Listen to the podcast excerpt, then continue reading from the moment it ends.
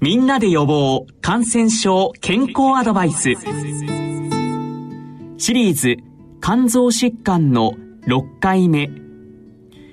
お話は国立長崎医療センター病院長で長崎大学大学院教授の八橋博先生です。八橋先生今回は肝疾患患者さんから受ける質問相談についてお話しいただけますか？はいえっ、ー、と一つはですねあのこれは実際相談を受けた、うん、事例なんですけど蚊に刺されて肝炎にかかることがあるのかなというのを質問されたことがあります。これどういうことかというと、あのー、まあ、職場でちょっと花火大会をされてたらしいんですが、まあ、その方が、まあ、ちょっとこう、C 型肝炎ってあるっていうのを職場の方は知っておられると。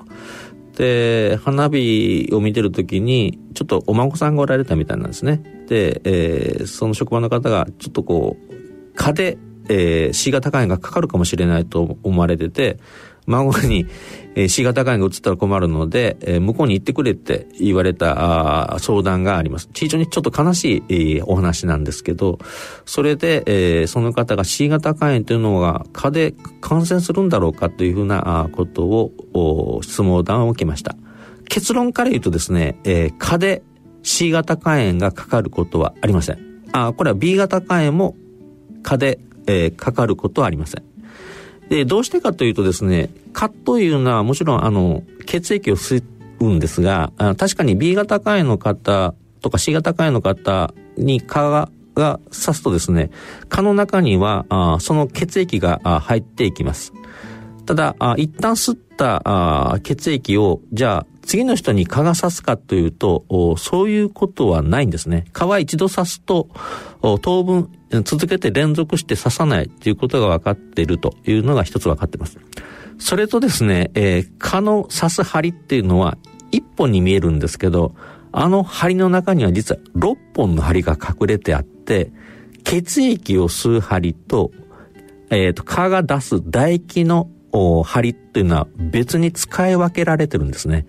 ですから、同じ針で、えー、血液を吸ったり、唾液を出したりっていうふうにされてないということが分かって、います。それとですね、えー、蚊で、えー、広がる病気はいくつかあります。マラリアとかデング熱とかということなんですが、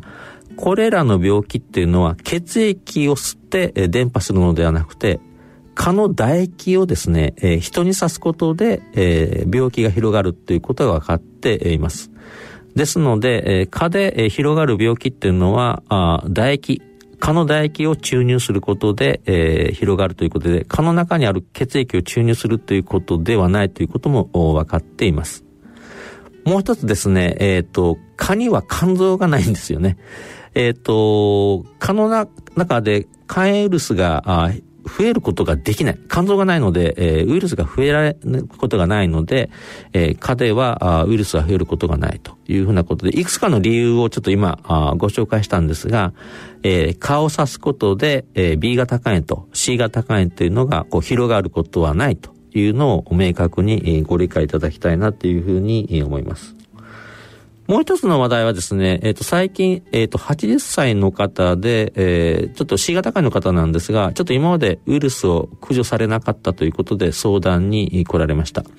えっと、これは、あの、どうしてかというと、4、5年前は、まあ、肝機能が正常の方は、あ肝臓の組織検査をしないと、こう、お薬が投与できないっていうふうなちょっと縛りがあったんですけど、もう今そういうふうな縛りはなくなっていますので、今、C 型肝炎であれば、コールス治療をしていいというふうなことは明確に、ガイドラインにも書かれて、あります。4、5年前言われてたことが、そのままちょっと引き継がれていて、治療が取り残されている方がおられるというのを最近経験しましたので、高齢の方もですね、えっ、ー、と、もう一度主治医の先生とよくご相談されてですね、えー、C 型カウイルス持ってて、えー、あまり得なことはないと思いますので、よほどのことで、えー、ない限りはあウイルスを駆除することを考えられた方があいいと思います。あともう一つ、B 型肝炎の薬に関してですが、これは実を言うと、新しい薬が今、世界中で開発されつつありますので、えー詳しいことはちょっと今日ご紹介できないんですが、もう少しで、えー、B 型肝炎もですね、えー、治せるような時代がやってくるのかなというふうに思っています。あの C 型肝炎はですね、今飲み薬で、えー、かなり効率でですね、95%以上の方が治せる。で、あまり重篤な副作用もなくというふうなことで治せるようになりました。